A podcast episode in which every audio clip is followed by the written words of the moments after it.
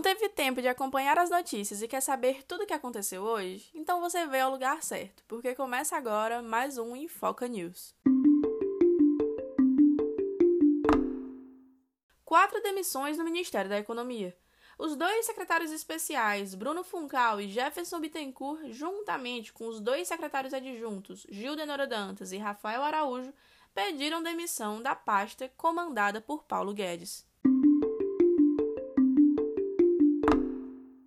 Bolsonaro promete auxílio aos 750 mil caminhoneiros autônomos.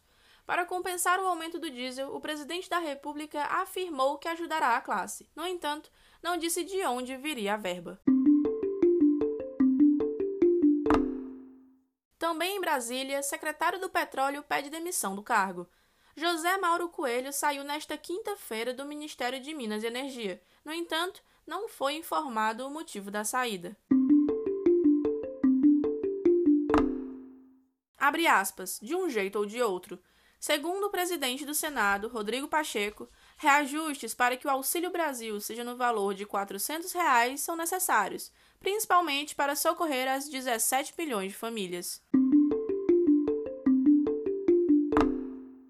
Rainha Elizabeth II fica internada por uma noite. A visita ao hospital teria sido apenas para a realização de exames e ela já teria voltado ao palácio na manhã desta quinta-feira.